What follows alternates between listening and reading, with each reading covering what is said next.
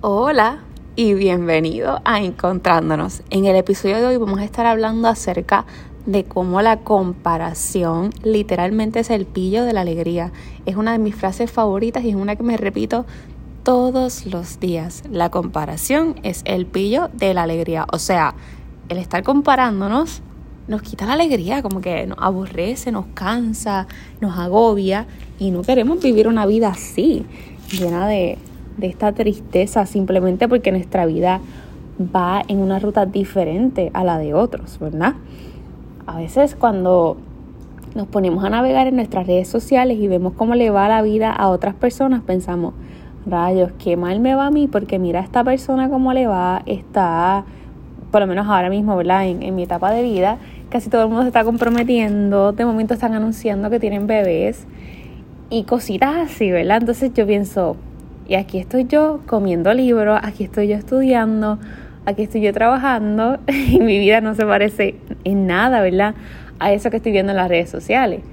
Y si dejo que ese pensamiento me consuma, pues eventualmente no aprecio lo que está pasando en mi vida. Se nos olvida que lo que estamos viviendo y lo que está atravesando nuestra vida en este momento es un regalo porque no todo el mundo tiene esa oportunidad o tiene esa bendición de de vivir un día a la vez y vivir a toda intensidad. A veces se nos olvida también que aunque puede ser que tengamos muchos la misma meta, queramos obtener las mismas cosas, no todos vamos en la misma ruta. Es como cuando eres una persona local y de momento dices, ah, vamos a ir a comer a X sitio. Y entonces cuando eres una persona que no conoce el lugar, pues obviamente va a Waze o a Google Maps o cositas así y te manda por diferentes rutas. ¿Por qué? Porque hay muchas maneras de llegar quizá al mismo lugar. Y si eres como yo, yo mira Waze all the way. yo, si estoy en un pueblo que no conozco, yo rápido entro a Waze y yo, ok, ¿para dónde vamos a ir?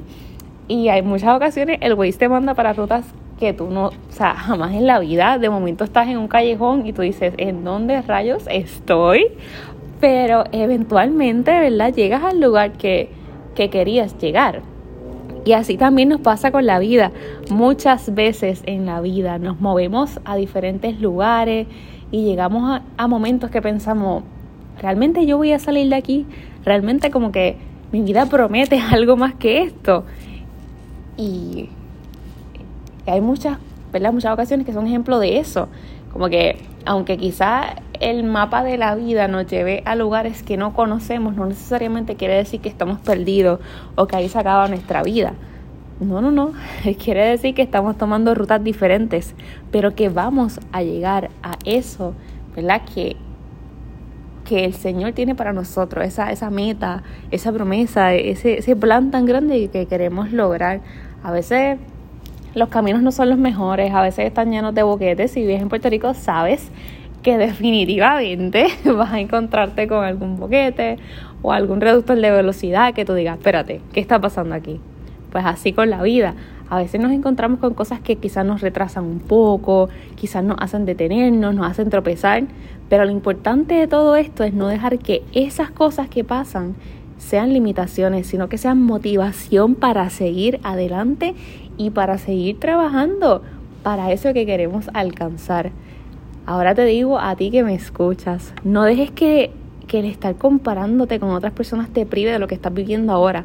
Esto que estás viviendo en este momento, aunque tú creas que no es lo mejor del mundo, es un regalo. Y si aún no llega a donde quieres estar o aún piensas que tu destino está lejos, aguarda porque literalmente vas a llegar a donde tienes que estar. Yo sé que puedes, yo sé que tienes todas las capacidades para hacerlo. A veces nos desespera al esperar, pero en la espera y en ese proceso hay mucha alegría porque hay mucho crecimiento, hay mucha luz. Así que yo voy a ti y te espero en el próximo episodio de Encontrándonos.